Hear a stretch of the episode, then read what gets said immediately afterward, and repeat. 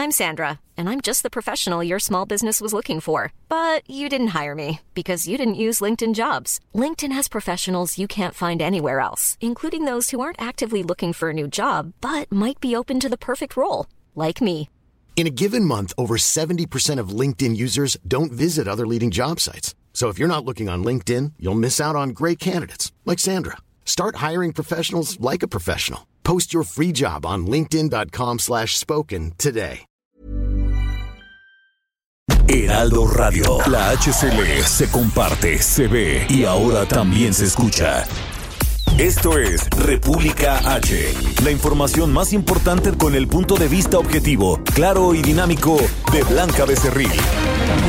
Hola, hola, muy buenas noches. Son las 8 de la noche en punto de este jueves 27 de mayo del año 2021. Yo soy Blanca Becerril, esto es República H y yo como todos los días lo invito a que se quede conmigo, que en los próximos minutos le voy a dar la información más importante generada hasta el momento de lo que ha ocurrido en el interior de la República. Vaya que hay mucha información. Hoy hay una publicación internacional donde habla del falso Mesías y dice que pues él es el presidente López Obrador. Le voy a hablar de esto. Pero además lo más importante es que cayó el líder de la mafia rumana este Florian Tudor, que, ah, canijo, como tuvo asolado durante muchísimo tiempo a Quintana Roo, también pues a unas partes de Tamaulipas, con el asunto de la clonación de las tarjetas. En pocas palabras, usted iba a un cajero de la zona turística, por ejemplo, en Quintana Roo, ya sea Cancún, Isla Mujeres, y usted metía su tarjeta de crédito y de repente, dos o tres meses después, le salían cargos que usted ni siquiera los había hecho y evidentemente, pues esta mafia rumana tiene este modus operandi en muchas partes del mundo, pero en México se hizo millonario. Voy a tener los detalles también, cómo va el caso del gobernador Francisco Javier García Cabeza de Vaca, el gobernador de Tamaulipas, cómo va también el asunto del coronavirus. Y hoy es jueves, jueves de Mente Mujer. Además estará con nosotros Gonzalo Lira con lo mejor de los espectáculos y del cine. Yo soy Blanca Becerril y arrancamos ya con la información. En resumen, Durante la videoconferencia que encabezó este jueves la secretaria de Gobernación, Olga Sánchez Cordero, también participó desde la Casa Tamaulipas el gobernador de la entidad, Francisco García Cabeza de Vaca. Florian Tudor fue detenido en la Ciudad de México por personal de la Fiscalía General de la República en cumplimiento de una solicitud de detención con fines de extradición de esta forma eh, formulada por el gobierno de Rumanía y también por los delitos de delincuencia organizada, extorsión y tentativa de homicidio agravado.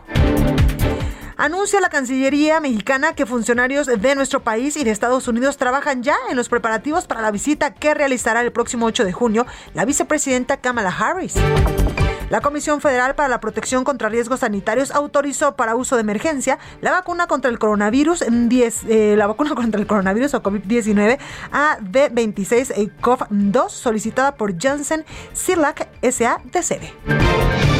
El secretario de Hacienda, Arturo Herrera, defendió la compra de la refinería Deer, Deer Park en Texas que se hizo a la empresa Shell al argumentar que varios factores se alinearon para lograr lo que llamó una buena transición, como si la luna se hubiera alineado, dirían buenas vibras, ¿no?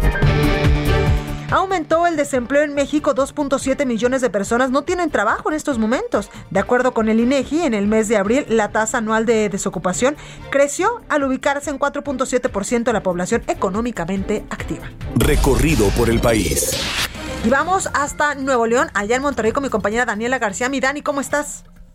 ¿Qué tal, Blanca? Muy buenas tardes, muy bien. Un saludo a todo el auditorio para informar que los cierres de campaña electorales que se tendrán lugar los próximos días aquí en Nuevo León, pues tendrán un aforo máximo del 40%, según lo que estableció la Secretaría de Salud. El titular de esta Secretaría, Manuel de la Bocavazos, confirmó esta tarde que de acuerdo al semáforo epidemiológico y sus indicadores, los eventos masivos como conciertos que tendrán los candidatos en los próximos días solo podrán recibir el 40% del total de su capacidad, además de que estos deben cumplir con todas las medidas sanitarias y protocolos establecidos por la autoridad para evitar y reducir también el riesgo de contagios de COVID-19 durante los mismos eventos, por lo que el funcionario hizo un llamado a los candidatos y candidatas a que cumplan con los protocolos para proteger la salud de los neoloneses. En los próximos días, hay que recordar, estarán, estarán llevando a cabo los cierres de campaña de los candidatos a puestos de elección popular aquí en la entidad.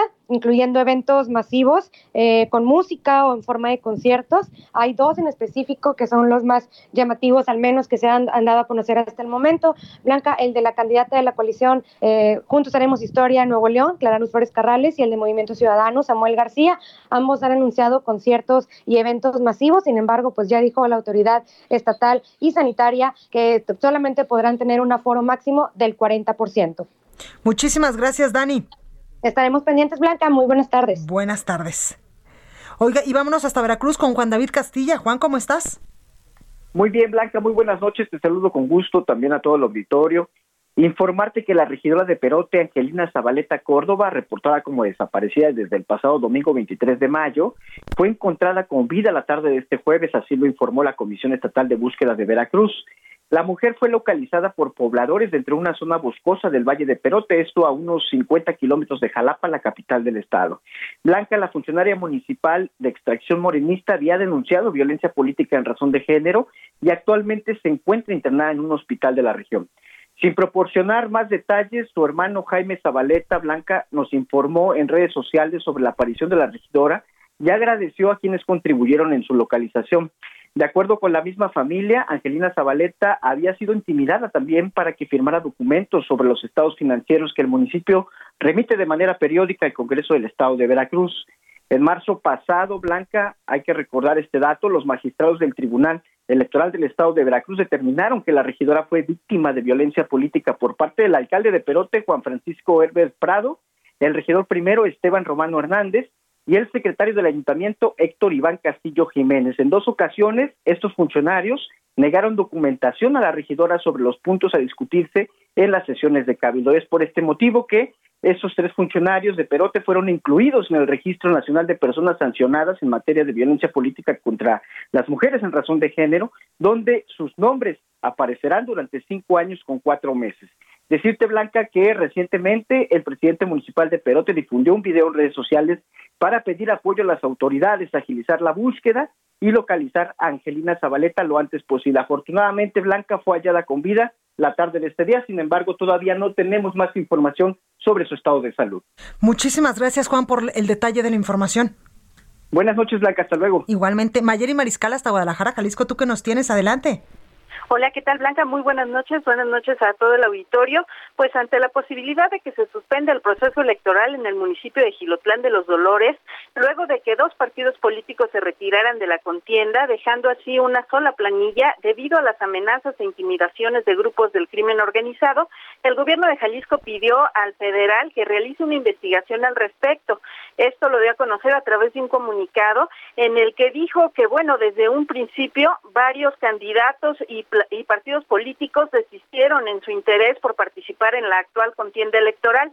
Además, eh, aclararon que no se trata de un problema de seguridad pública, pues los índices delictivos están a la baja en este municipio y sin embargo, pues bueno, eh, lo que se pide es que se investigue estas amenazas e intimidaciones. En estos momentos solamente está contendiendo la planilla de, de Morena y Movimiento Ciudadano y el Partido Acción Nacional son las dos planillas que se retiraron. El Instituto Electoral y de Participación Ciudadana también ya analiza el caso para ver la viabilidad y cómo se resolvería este proceso electoral. Esa es la información, Blanca. Muchísimas gracias, Mayeli. Excelente noche para todos. Igualmente. Y aquí en la Ciudad de México está Alan Rodríguez. Alan, ¿cómo estás? Hola, ¿qué tal Blanca? Amigos, muy buenas tardes. Yo me encuentro en estos momentos en la colonia Doctores, justamente en la calle de Doctor La Vista, frente a la agencia número 50 del Ministerio Público. Hace unos minutos acaba de ser ingresada una joven identificada como Fernanda N., quien fue detenida durante un operativo en la calle Armenta de la colonia Isidro Favela en la alcaldía de Tlalpan. En el domicilio donde esta joven fue detenida y asegurada, eh, se encontraban cuatro costales con vegetal, el cual presentaba las características propias de la marihuana. Por este motivo, ya fue ingresada ante el Ministerio Público, en donde se determinará su situación jurídica. Cabe destacar, Blanca, que ha habido mucha actividad en esta zona de la colonia Doctores alrededor del búnker, y es que a lo largo de esta tarde se han realizado múltiples operativos para combatir la venta de drogas. Por lo pronto, es el reporte que tenemos. Muchas gracias, Alan. Estamos al pendiente. Buenas tardes. Buena tarde. La nota del día. Hoy el presidente de México, Andrés Manuel López Obrador, es catalogado en el extranjero como parte de los líderes populistas de América Latina. Sin embargo, el diario The Economist ha puesto hincapié en que aunque eh, los liberales condenen furiosamente la erosión de las normas democráticas con Víctor Orbán de Hungría, eh, Narendra Modi de India y Jair Bolsonaro de Brasil apenas aparecen en notar pues a López Obrador el falso Mesías de México. En un editorial del medio titulado Los votantes deberían enfrenar al presidente hambriento de poder en México de Economist aseguró aunque AMLO carece de algunos vicios de otros líderes y habla eh, pues en voz alta en nombre de las personas de escasos recursos en el país y no en es personalmente corrupto y no es personalmente corrupto, sin embargo, lo califica como un peligro para la democracia mexicana. Esto es, por supuesto, de lo que todo está hablando, todo el mundo está hablando, pero sobre todo de la detención de Florian Tudor, de este líder, presunto líder de la mafia rumana, que si usted puede eh, o tiene oportunidad de ver en redes sociales, el momento de su detención en la Fiscalía General de la República es literalmente de película. Bueno, continuamos con más. Y Paris Alejandro nos tiene información porque ¿qué respondió el gobierno de México a esta publicación de The Economist? Paris, adelante, ¿cómo estás? Buenas noches, Blanca, amigas, amigas de, de México. Así es, es que la revista británica The Economist dedicó su portal al presidente Andrés Manuel López Obrador, a quien calificó como un falso mesías y advirtió que es un peligro para la democracia mexicana. Tras esta publicación, el secretario de Relaciones Exteriores, Marcelo Ebrard, respondió a esta revista que la valoración de los mexicanos es que el país va por buen camino en la atención de la pandemia, el despegue de la economía y la construcción de la democracia. En una carta enviada a la revista, el canciller Marcelo Ebrard señaló que los editores de la revista y las élites mexicanas no entienden el proyecto del presidente López Obrador y que las fallas de las élites para entender el proyecto de López Obrador se repiten en las páginas de la revista y que las élites en México hoy se encuentran exasperadas. Marcelo Ebrard señaló que el presidente López Obrador es el mandatario más popular de la democracia mexicana y que mantiene un alto margen de aprobación, incluso después de haber transitado por difíciles momentos. También Marcelo Ebrard consideró que lo más llamativo del texto de The Economist es la sugerencia de que el presidente López Obrador de algún modo ha minado la democracia mexicana cuando el presidente ha hecho lo opuesto. Marcelo Ebrard reconoció que México se vive en tiempos turbulentos y que todavía hay mucho por hacer para derrotar a la pandemia, lograr el despegue definitivo de la economía y cumplir con la promesa de cerrar la brecha social, pero que la valoración de los mexicanos es que se va por buen camino y que se está logrando este cambio. Blanca, eso es lo que respondió la Cancillería esta tarde. Gracias, gracias, París, por la información. Buenas noches. Bueno, y otro caso importante que tiene pues ya muchos días en los medios y sobre todo en el colectivo es eh, pues el caso del gobernador de Tamaulipas, eh, Francisco García Cabeza de Vaca, y ya salió de casa Tamaulipas. Carlos Juárez nos tiene la información. Carlos, adelante.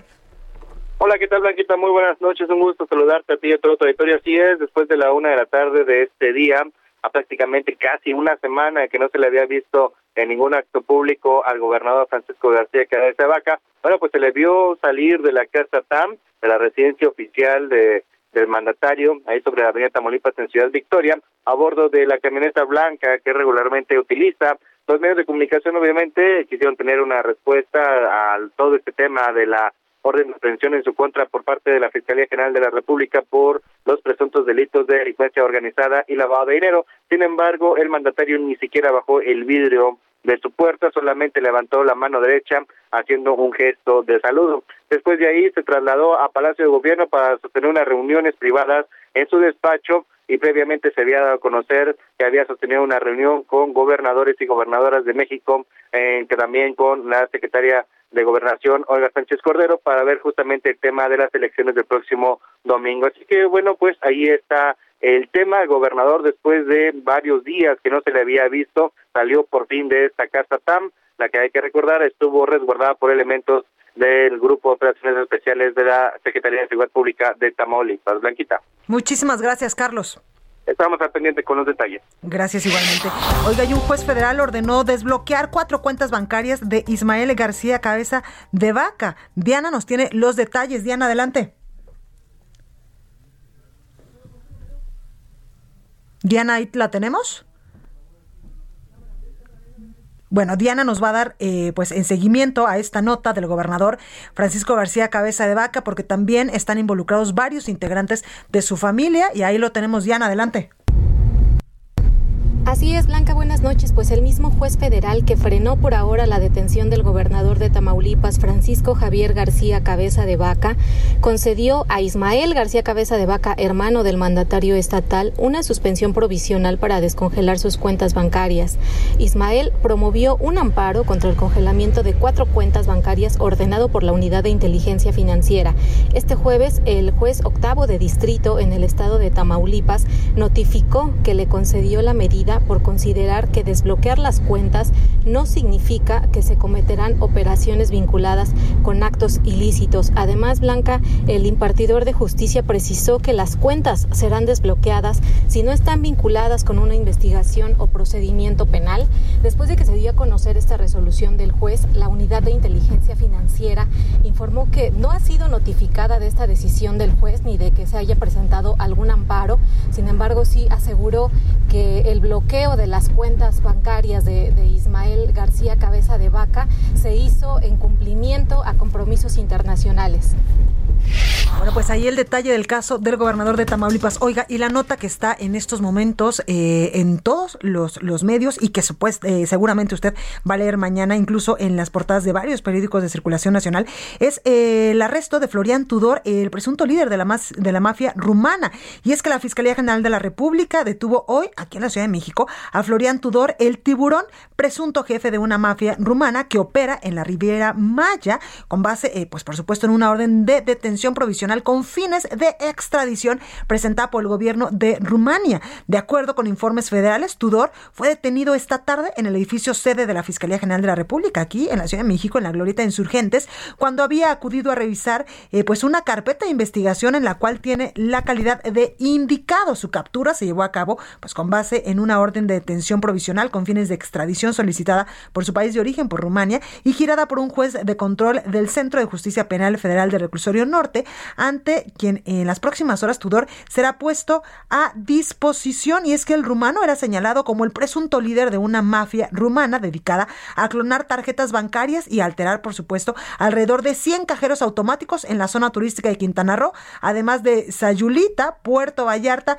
y Tijuana, aunque encabezaba pues la lista incluso de los presuntos delincuentes más buscados en Rumania. El pasado 4 de marzo, Tudor pues fue recibido por la secretaria de Seguridad y Protección Ciudadana Rosa Isela Rodríguez. En las próximas horas, por supuesto, que Tudor será puesto a disposición de un juez de control para sus primeras audiencias. Y es que literalmente este, este pues esta mafia rumana tenía asolados a los tarjetavientes y también la seguridad allá en Quintana Roo. Florian Tudor, ya le decía yo, que fue detenido hoy por la Fiscalía General de la República. En Rumania, un tribunal de Bucarest, eh, pues ordenó su arresto por chantaje, lavado de dinero y delincuencia organizada, por lo que fue colocado en la lista de los más buscados. En México, pues está señalado de ser el líder de una banda dedicada a clonar tarjetas bancarias desde Quintana Roo y lavar, por supuesto, dinero. De acuerdo con las pesquisas, esta banda, ojo, porque a lo mejor, y usted también pudo haber sido víctima en algún momento de esta banda, eh, pues eh, era eh, una banda de rumanos que operaba en Cancún, en Isla Mujeres, en Playa del Carmen y en Tulum, donde pues están instaladas una red de cajeros automáticos eh, identificada como Intercas. Mediante estos equipos, la organización delictiva pues robaba literalmente la identidad de los turistas, de los usuarios, y después los despojaba de su dinero casi sin que usted se diera cuenta. Tudor ha sostenido que autoridades mexicanas han orquestado, dice él, una persecución en su contra y que hasta lo extorsionaron. También en un eh, momento, la Unidad de Inteligencia Financiera informó el 4 de febrero pasado del bloqueo de cuentas a 79 personas físicas y morales relacionadas precisamente con él, con la mafia rumana, varios de ellos empresarios y exfuncionarios del gobierno. Su historial, por supuesto, que es muy, muy largo. En el 2019, Tudor y su socio Adrián Nicolae, eh, pues fueron detenidos por militares en un retén, pero posteriormente los liberaron. Así que este asunto de Florian Tudor, pues va a dar todavía muchísima información, pero bueno, ahí está un golpe importante, un golpe inteligente a esta mafia que operaba, ya se lo digo yo, allá en Quintana Roo. Oiga, y el Tribunal Electoral de la Federación determinó que el presidente Andrés Manuel López Obrador realiza propaganda gubernamental ilegal en una mañanera y con una mañanera. Misael Zavala nos tiene la información. Misael, adelante.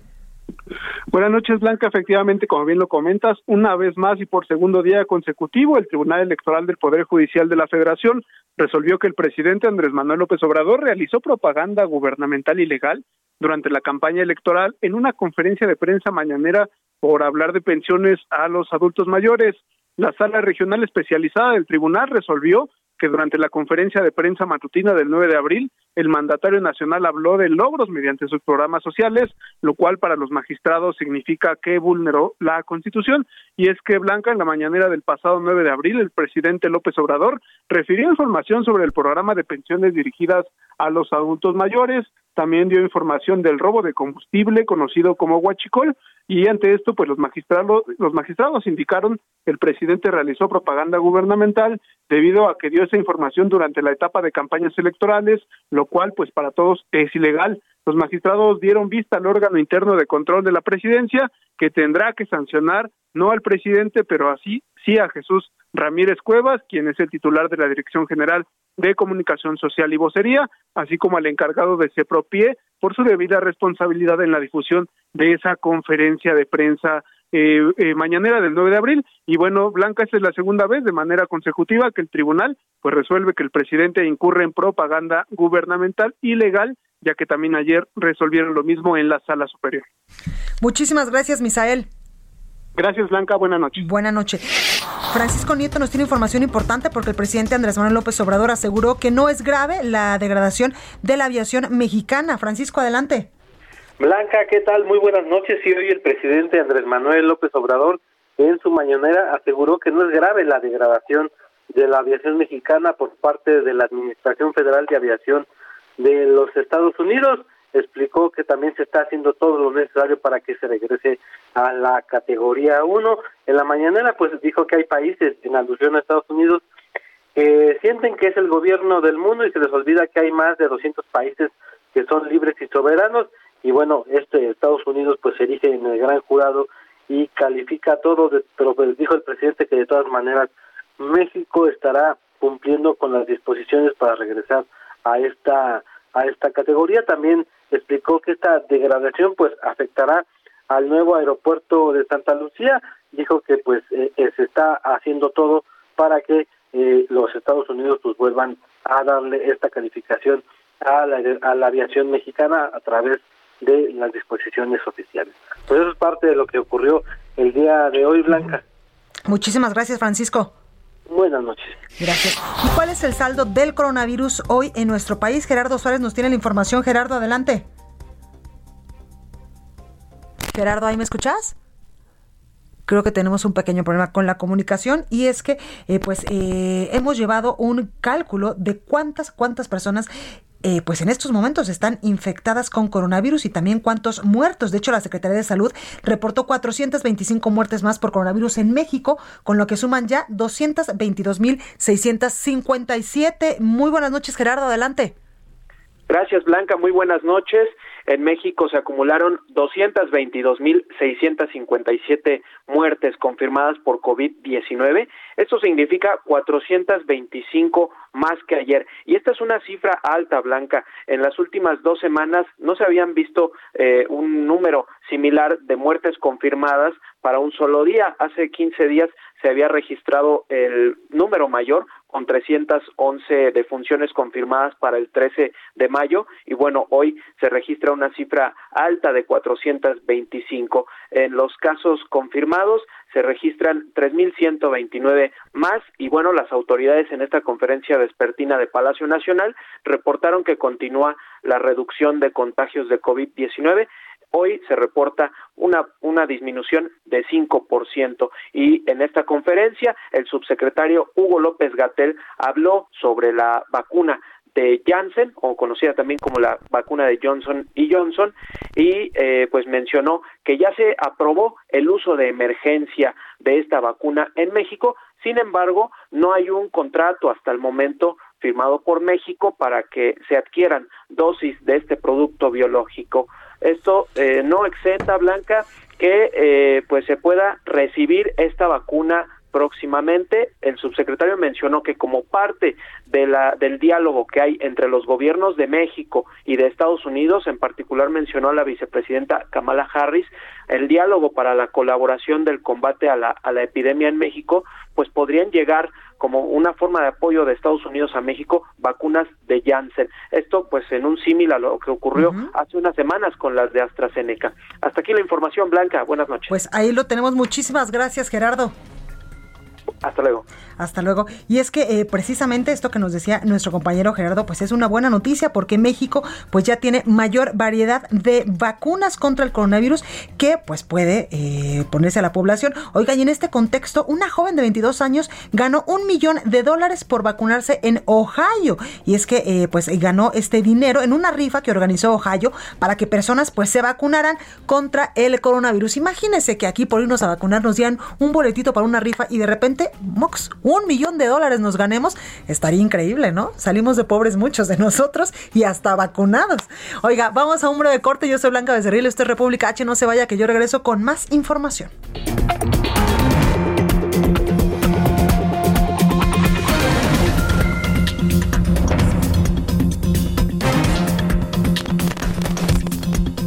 Continúa escuchando a Blanca Becerril con la información más importante de la República en República H.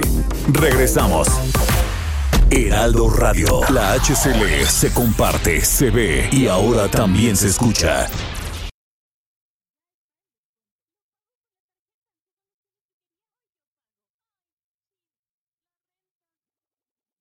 Heraldo Radio. La HCL se comparte, se ve y ahora también se escucha.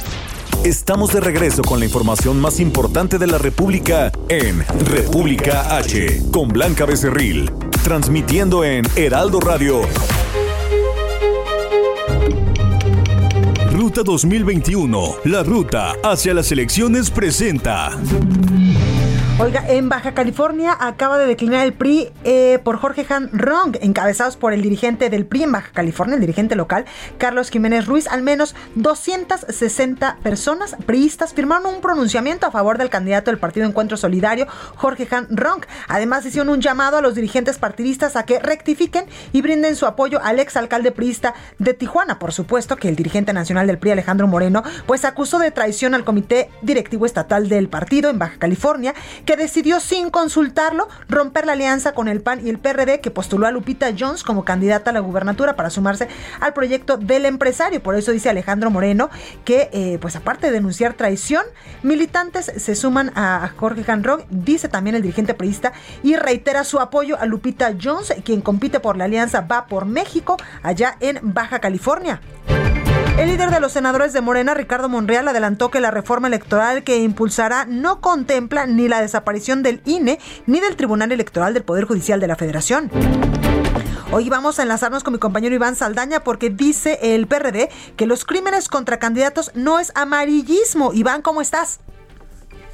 ¿Qué tal, Blanca, amigos del auditorio? Buenas noches. Sí, efectivamente, el líder del PRD, eh, Jesús Zambrano, pues básicamente reputó eh, que no es amarillismo de la prensa destacar la violencia en las primeras planas, por ejemplo, en contra de políticos y candidatos durante la presente contienda electoral, como lo afirmó este jueves el presidente Andrés Manuel López Obrador en su conferencia matutina. Además, el líder eh, perredista también culpó al gobierno federal, eh, lo llamó indolente para prevenir y atender estos crímenes y es que eh, de septiembre a la fecha, Blanca, nada más hay que recordarlo, se registran al menos 88 asesinatos de políticos rumbo a las elecciones del próximo 6 de junio, de los cuales 34 eran candidatos, por lo que pues el Sol Azteca acusó y citándolo textualmente dijo, es consecuencia de la incapacidad e indolencia de esta administración. Zambrano en un comunicado agregó además que desde el inicio de la administración el presidente de la República pues no ha sido capaz de poner un alto al crimen de la organización en el país, sobre todo pues en referencia, en crítica a las a la respuesta hoy que dio el presidente Andrés Manuel López Obrador, en el que pues sí eh, reconoce eh, estos lamentables hechos, pero bueno, también eh, criticó el, Ejecutivo Federal eh, que pues se haya llevado a primeras planas en diversos medios de comunicación este tema que se está llevando eh, y pues eh, fue la crítica que le hace el PRD el día de hoy, Blanca Auditorio. Totalmente, totalmente. Iván, muchísimas gracias por la información. Buenas noches. Gracias. Los candidatos a, perdóname, a la alcaldía y a las alcaldías de la coalición Va por México, aquí en la Ciudad de México, conformada por el PAN, PRI y PRD, firmaron una agenda de gobierno común que se comprometieron a impulsar en caso de ganar las elecciones del próximo 6 de junio. Ruta 2021, la ruta hacia las elecciones presentó. Mente Mujer, un espacio en donde damos voz a la mente de todas las mujeres. Con Blanca Becerril. Oiga, como usted sabe, a mí me gusta mucho esta sección de Mente Mujer y hoy tengo el gusto de saludar en la línea telefónica a Cintia Tetin. Ella es reportera del Heraldo, quien nos va a platicar de un tema importante. Estamos a una semana y media de la elección más importante en la historia de nuestro país, el próximo 6 de junio, donde entre otras muchas cosas van a, pues, a disputarse 15 gubernaturas y la totalidad de la Cámara de Diputados. ¿Cómo va el asunto de las elecciones y la mujer? Cintia, buenas noches, ¿cómo estás?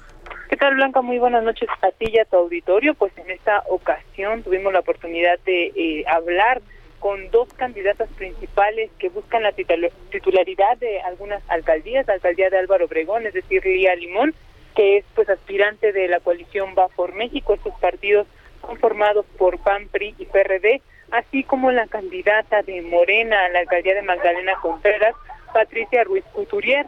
Eh, comentarte pues que el tema principal fue la participación femenina en la toma de decisiones del gobierno. Eh, comentarte pues con la primera que pudimos eh, hablar fue con Lía Limón, quien fue directora de políticas sociales en la antes Secretaría de Desarrollo Social, así como subsecretaria de Derechos Humanos en la CEGOP. comentarte pues que ahora la aspirante a la alcaldía de Álvaro Obregón nos dijo que ella está consciente de que el esfuerzo de otras mujeres es la que la tiene actualmente pues compitiendo por este puesto y justo dijo que ella tiene el, pues digamos que el, propósito de seguir abriendo camino a las futuras generaciones. Comentarte que nos dijo que eh, su agenda de eh, género pues ella la conoce desde siempre, pues la ha manejado en las diferentes instancias locales y, y federales en las que ha estado. También eh, te comento pues que algunas de sus propuestas fue pues empoderar a la mujer de manera financiera a través de una tarjeta aliada, es decir, que les otorgará seis mil pesos anuales a las mujeres para fortalecerlas económicamente y de esta manera que puedan salir de un círculo eh, pues de violencia si es que están sufriendo. Asimismo dijo que abrirá un centro de justicia en el que dará apoyo psicológico y legal a todas las víctimas de violencia. Eh, también pues comentarte que por otra parte Patricia eh, Ruiz Couturier nos explicó que la única manera pues de poner fin a la violencia contra las mujeres es evidenciarla, ponerle nombre y ocuparse de ella. Y dijo que la gran consecuencia de la violencia de género es ver a cientos de familias fragmentadas y niños que crecen con carencias emocionales, así como mujeres pues que están desamparadas en el aspecto económico y personal. Por eso, eh, por eso mismo dijo que eh, también buscará empoderar a las mujeres en caso de ganar el próximo 6 de junio. Recordar que este sería su segundo mandato eh, en esta alcaldía de Magdalena Contreras. pues justo empoderará a más de 4.500 mujeres con cursos de amor propio, visualización de violencias y, y emprendimiento. comentarte pues que Patricia Ruiz Couturier no solo ha sido la aspirante eh, más joven eh, justo en este en la contienda de hace tres años por la alcaldía de Magdalena Contreras, sino que también eh, fue titular de la Secretaría Nacional de Jóvenes de Morena entre el 2012 y 2015 y fue diputada constituyente, es decir, que ayudó a crear la constitución que actualmente nos dice aquí en la Ciudad de México. Y pues los temas que ella ha impulsado principalmente fue temas de juventud, combate a la violencia contra las mujeres, así como la administración de las alcaldías. Eh, comentarte que justo nos platica una historia que ella tiene y que recuerda hace más de seis años que cuando ella eh, pues por primera ocasión eh, puede eh, aspirar a un cargo lo primero que se encuentra es el machismo de todos los funcionarios que se encontraban en ese momento en funciones y le decían pues que era muy joven, que no tenía experiencia y que no iba a ganar ningún puesto de elección. Este es el momento, pues la información que tenemos con estas dos candidatas que tuvimos la oportunidad de platicar. Pues ahí la información, muchísimas gracias, Cintia. Seguimos pendientes, Blanca. Muy buenas noches. Buenas noches. Mente Mujer, la voz que inspira. Y la Ciudad de México espera un repunte en la economía con la Fórmula 1. Carlos Navarro, adelante. Buenas noches, Blanca. Te saludo con gusto a ti al auditorio y comentarte que el Gran Premio de México está en pie para llevarse a cabo del 20 al 31 de octubre de 2021 en el Autódromo Hermano Rodríguez, después de que se canceló la edición pasada de la Ciudad de México por las condiciones sanitarias a causa de la COVID-19. La jefa de gobierno, Claudia Sheinbaum, informó de manera breve sobre el resultado de las pláticas con los organizadores de este evento de la Fórmula 1. Escuchemos. Hasta el momento consideramos que se puede llevar a cabo sin problemas.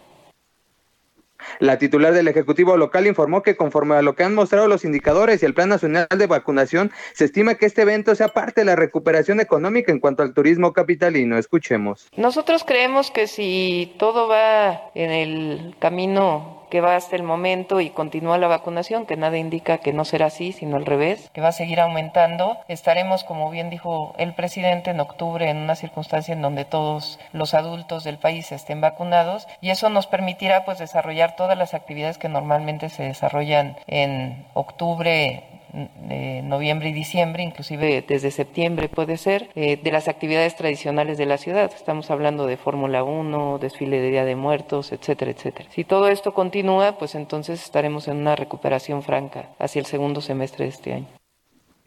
Cabe recordar, Blanca, que en 2020 tuvo una pérdida de 76 mil millones de pesos solo en el turismo en comparación con 2019, que había sido el mejor año en la historia en cuanto a turismo en la Ciudad de México. Así es que este evento y otros se espera que catapulten a la Ciudad de México en la recuperación económica, principalmente en el turismo. Blanca, la información que te tengo. Como siempre, muy completa, Carlos. Gracias.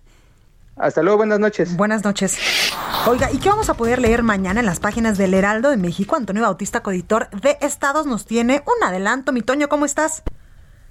Blanca, ¿qué tal? Muy buenas noches. Desde luego a ti, a los radioescuchas de República H aquí en el Heraldo Radio. Pues bueno, la pandemia ha causado graves lesiones en la salud mental de miles de personas en nuestro país, Blanca, y bueno, hay un alto número de casos de trastornos psicológicos como la ansiedad o la depresión, pues ya ya están rebasando la capacidad de la atención médica, advierten especialistas y pues tenemos los detalles mañana en la edición impresa que nos dicen que pues ya subió 30% la presencia de trastornos mentales derivados de la pandemia en comparación con 2019. Mientras son más de 4.500 personas que han pues resultado afectadas de alguna manera por eh, pues el aislamiento y todo todo lo que tiene que ver con eh, eh, esta esta pandemia por la COVID-19 y bueno, pues también en el Estado de México este virus pues está dejando graves afectaciones, sobre todo en las personas que se dedican al campo. Recordemos que el Estado de México es uno de los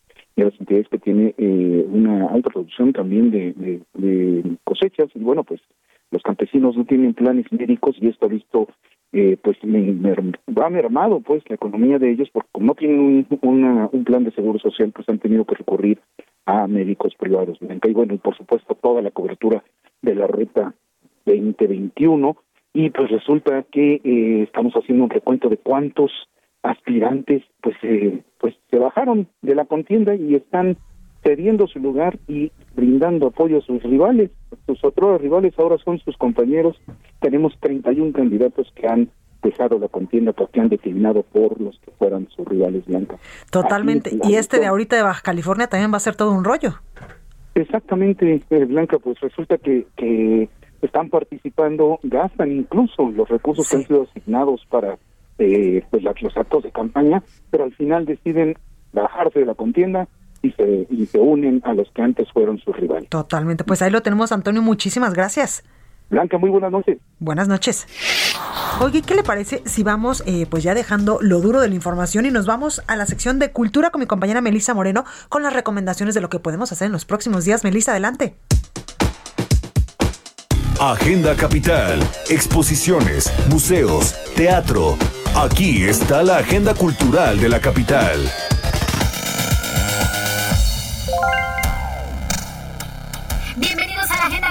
Del Heraldo de México. Yo soy Melisa Moreno, editora de artes, y esta es mi selección de eventos para República H.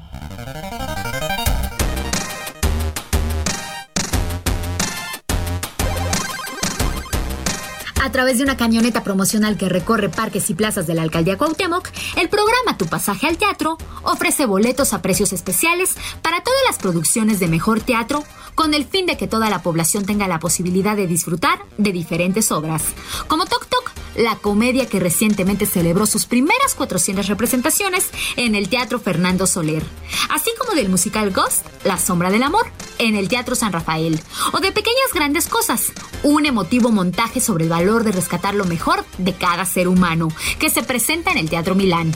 Tu pasaje al teatro arranca este fin de semana y seguirá durante los siguientes seis.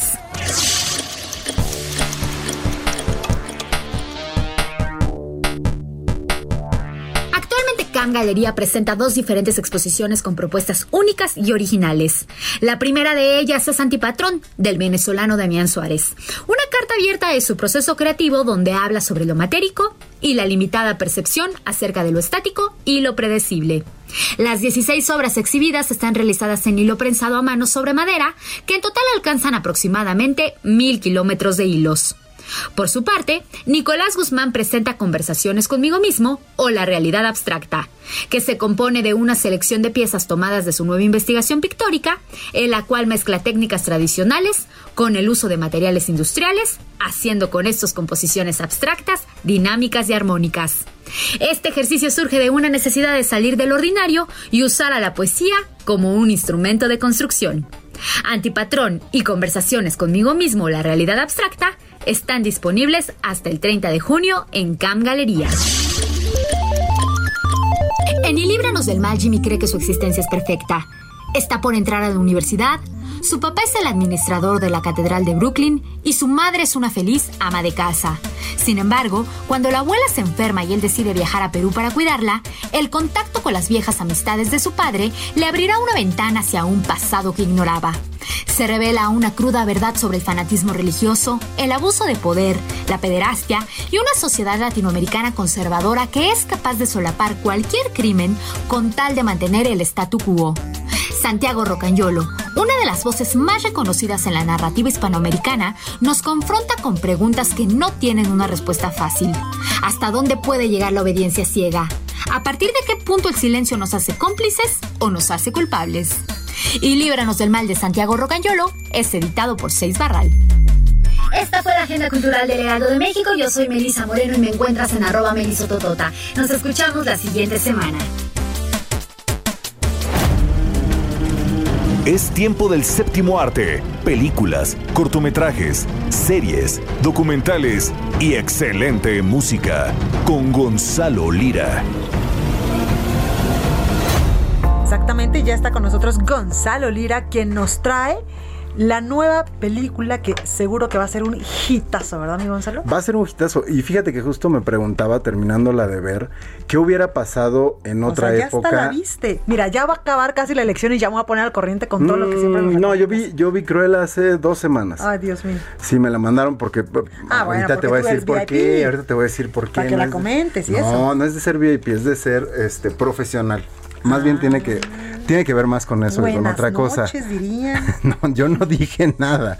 No, pero eh, No, eso es lo, o sea, esos son los pequeños privilegios que tenemos como periodistas, que de repente Oye. nos mandan información mucho antes de que salga o este tipo de, de, de adelantos, las de famosas estrenos. primicias. Exactamente, para que nosotros podamos decirle a la gente, oigan, si vale la pena, no vale la pena, y hacer una pequeña crítica. Sí, claro, de nada le sirve a alguien que yo le diga ya que la vieron, ¿no?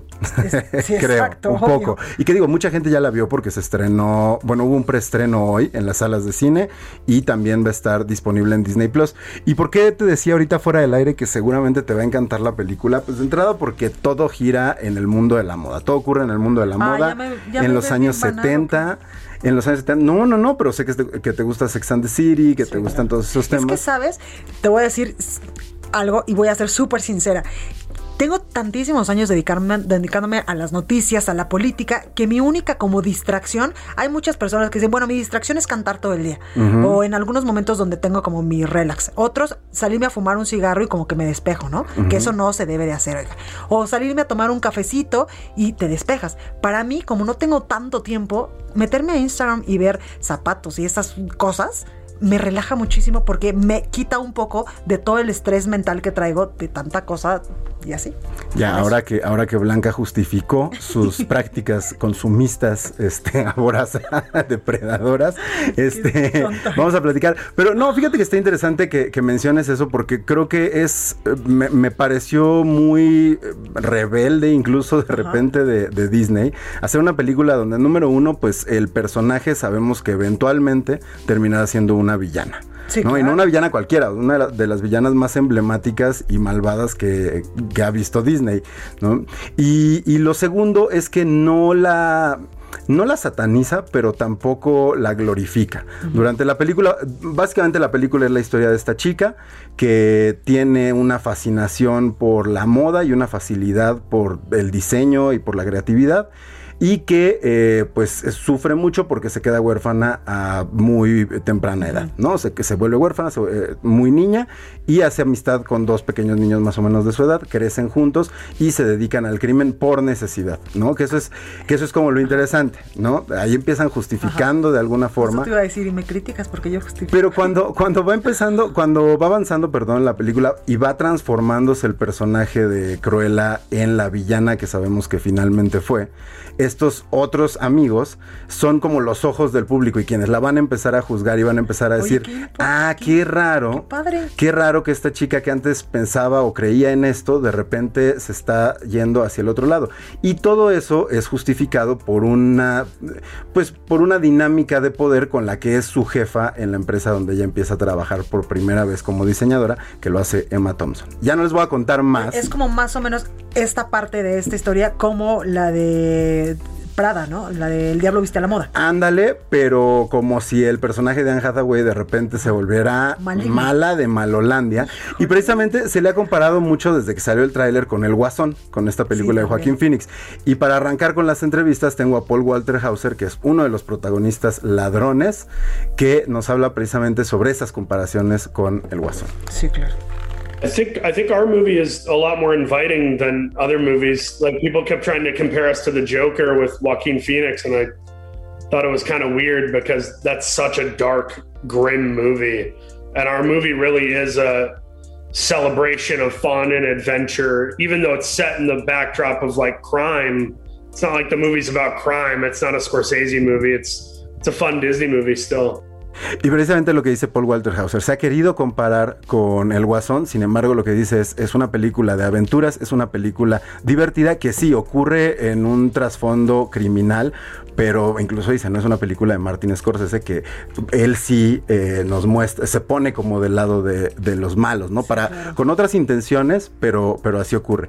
Y le pregunté también a, a Emma Stone, que es la protagonista, cómo fue trabajar con, con, Craig Gillespie, que es el director, y sobre todo qué tan importante era tener un director experimentado para lograr eso, que la película no tenga una mala lectura. Y vamos a escuchar lo que me dijo Emma, ganadora del Oscar, hermosa, talentosísima Stone. Um, no, I agree. I think Craig really had this in his mind and and what he explained is what he made which is incredible i mean that that doesn't happen that often when someone explains i mean i shouldn't say it that often but with a really great director when they can explain the tone to you and it actually lives in that space in the end it's always just so exciting as an actor because you are kind of more of a cog in the machine and you're trusting that this is going to be this is going to come together in that way and that your performance isn't going to be completely out of left field in the tone that they're you know, um, creating. So I think Craig had a really, really clear vision of what he wanted to make, and I think he really pulled it off. Oigan, antes de que hables, yo sí quiero decirle al público conocedor que nos escucha todos los días, si vieran la cara de Gonzalo Lira ahorita que escuchó, me imagino yo que es tu amor platónico. No, tampoco. Dios mío, la cara que tienes es como de todo lo que ella dice es perfecto, es maravilloso. Lo que no, lo que no notaste es que estaba viendo a, Orlando en cabina. Uy, eso me preocupa. Porque es el productor, eso me preocupa. así ya lo incomodé. así ya lo incomodé por lo que, por lo que me, me hizo de, de, de cancelarme uno de mis audios. Está bien, lo acepto.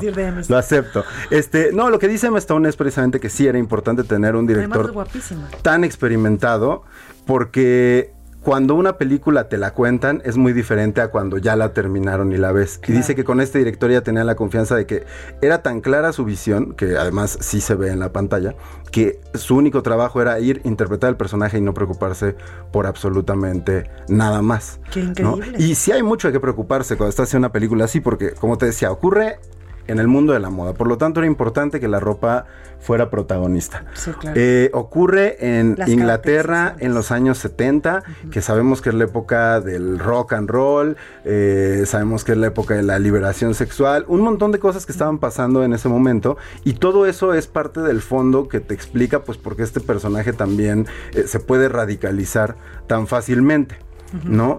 Pero mencionaba lo de la ropa. Y justo les pregunté, para ellos, ¿qué era como un elemento importante Claro. eh, a la hora de, de adoptar el personaje? Y esto fue lo que me contaron ya los dos. I don't know, shoes. Shoes always give you something, man. Shoes are always, whatever shoes you put on, they always give you something. So the shoes definitely gave me something. For, for me, it was definitely that black and white hair.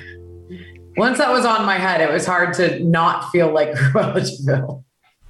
Ahí está, y lo que me decía él es que los zapatos para él eran súper importantes y ella hablaba de la peluca, que una vez que se ponía la peluca estaba completamente transformada. ¿Tú tienes algún eh, aditamento, gadget, prenda que te haga cambiar de personalidad? Que digas, me pongo esto y soy, este, Una chamarra de piel. ok, Porque como normalmente siempre estoy vestida formal por eh, el tema de televisión y de, y de mi chamba, literalmente, que siempre he estado como en el ambiente político, en el Senado, en diputados y siguiendo gobernadores, cada vez que me pongo una chamarra de, de piel, que es una, la que tengo, que es mi favorita, y unos jeans, como que hasta el, enloquece. actitud me cambia. Bueno, es que la chamarra pela además el olor y todo, son muchas cosas, el sonido, son muchas cosas las que Oye, ¿cuándo se estrena? ¿Ya se estrenó? Ya se estrenó, está en salas de cine y en Disney Plus tienen que pagar un precio extra. ¿Cuánto? Eh, alrededor de entre 200 y 300 pesos, pero se quedan con la película ya de... O sea, para- no son 24 horas de nada. Ya. No, no, no, no, Perfecto, es de- pues ahí es lo tenemos. Gonzalo, gracias. Yo soy Blanca Becerril. Lo espero el día de mañana en punto a las 8. De corazón, cuídese mucho.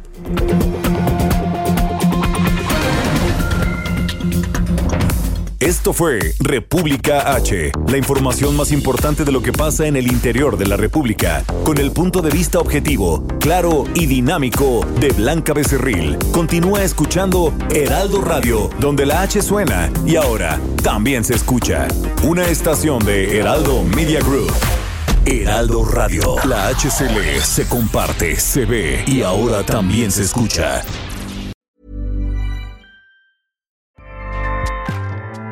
ACAST powers the world's best podcasts. Here's a show that we recommend.